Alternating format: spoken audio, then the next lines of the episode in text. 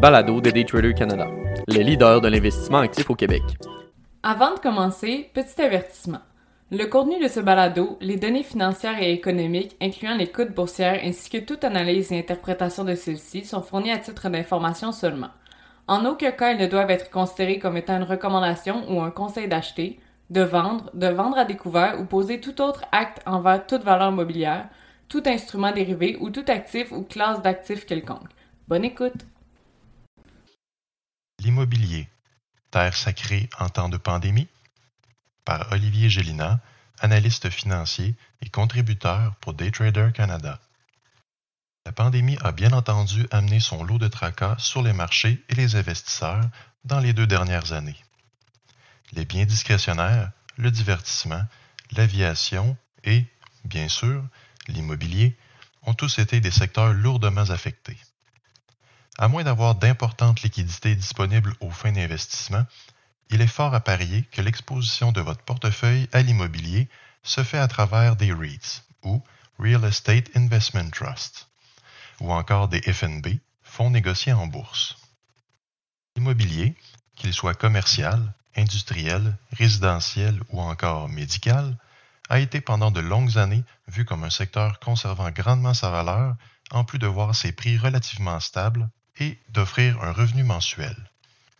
La nouvelle réalité du travail à la maison est entrée dans ce créneau tel un boulet de démolition.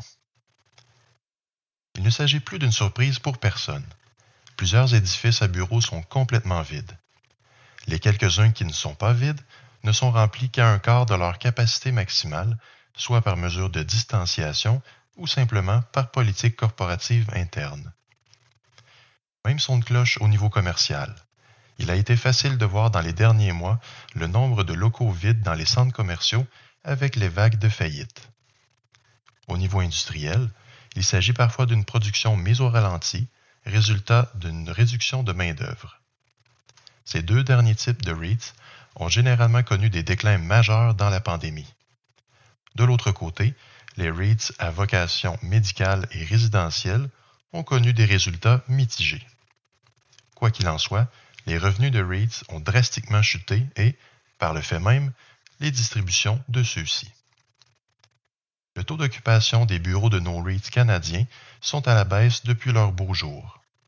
Celui s'en tirant le mieux, selon le rapport de la financière Banque nationale, serait True Commercial sur le TSX ticker TNT.UN. Le taux d'occupation en 2020 frôlait le 98 alors qu'il se trouve maintenant à 96% Son titre boursier est passé d'un sommet de 8,12 l'unité au début de 2020 avant de dégringoler de 45% en deux semaines. Du côté opposé, la performance la plus douloureuse s'affiche avec Dream Office REIT sur le TSX ticker D.UN. Le taux d'occupation pré-pandémie avoisinait les 88 alors que 2021 affichait 83% L'unité est passée de 36,24 avant de reculer à 18,58 après avoir effacé 49% de sa valeur, le titre peine à s'en remettre aujourd'hui, atteignant à peine le 25 lors du 17 janvier 2021. Les différences majeures entre ces deux véhicules se trouvent au niveau des propriétés détenues. Dream Office possède des centaines de propriétés réparties au Canada, aux États-Unis et en Europe.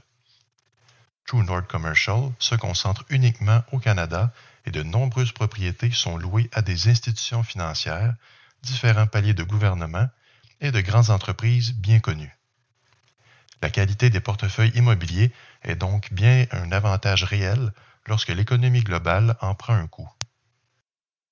Le taux d'occupation est un indicateur clé pour ces véhicules d'investissement spécifiques puisqu'il dicte non seulement le niveau de revenu, mais également les distributions versées aux investisseurs. La règle de base de ces véhicules est de distribuer 90% de leurs revenus imposables dans une année financière. Ce faisant, le statut de l'entreprise est considéré comme un pass-through, lui accordant une immunité au niveau foncier. C'est également pour cette raison que les distributions, plutôt que dividendes, sont souvent sujettes à un traitement fiscal différent et se voient accorder un relevé d'impôt en fin d'année. Les actifs financiers d'un REIT doivent également être 75% investis en immobilier et posséder au moins 100 actionnaires. Les REITs offrent toutefois une diversification instantanée pour ces investisseurs, argument largement retenu par tous en temps économique difficile. Les revenus de location provenant de plusieurs secteurs de l'immobilier donnent un filet de secours aux différents fonds. Certains de ces véhicules, quoique moins attrayants à première vue, offrent certaines caractéristiques additionnelles. Leurs locataires. Un des exemples les plus faciles à citer est Easterly Government Properties sur le New York Stock Exchange, ticker DEA, qui acquiert, développe et gère des propriétés louées au gouvernement des États-Unis. 99% de leurs revenus de location provient de l'État lui-même. Il offre présentement un rendement de dividende de 4,68% avec un versement de 26 sous et demi trimestriellement sur leurs unités valant 22,67 L'environnement actuel de hausse probable des taux d'intérêt ajoute cependant une couche d'incertitude. Alors que la performance habituelle d'un REIT en temps normal est sous la moyenne du marché des actions boursières, ils auront tendance à surperformer suite à une hausse de taux selon une étude de Cohen Steers. En période inflationniste, le coût d'une propriété augmente, bénéficiant les propriétaires des édifices. En louant ces propriétés, nouvelles ou pas, les pressions de coûts à la hausse sont virtuellement refilées en entier aux locataires. Un second argument en faveur des REITs lié à la hausse des taux est que leur bilan financier comporte des financements en dette avec des maturités à long terme. Les négociations de ces dettes procurent aux gestionnaires de REITs d'excellents taux et permet également l'arrimage entre l'acquisition des propriétés et leur financement. La hausse de taux n'affecte pas immédiatement les résultats financiers du REIT, alors que les revenus auront, eux, un impact immédiat et prononcé dès la première année. Ce ne sera qu'au renouvellement de la dette qu'un impact réel sera senti. Le solde à refinancer sera toutefois moindre et aura largement été compensé par les augmentations de loyer annuelles chargées aux locataires. Les investisseurs naviguent donc des eaux troubles et pourraient bénéficier d'une certaine protection en incluant des REITs dans leur portefeuille. Qu'il s'agisse d'une position défensive ou d'un pari sur la reprise des activités en présentiel, il ne serait pas complètement dérisoire d'en faire l'étude. Cependant, avant de se lancer dans une ou l'autre des stratégies, il serait judicieux de regarder les composantes d'un REIT.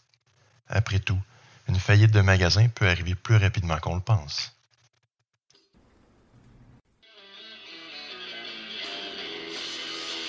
C'était le balado de Daytrader Canada. Pour plus d'informations sur nos programmes de formation et d'accompagnement, veuillez visiter daytradercanada.com.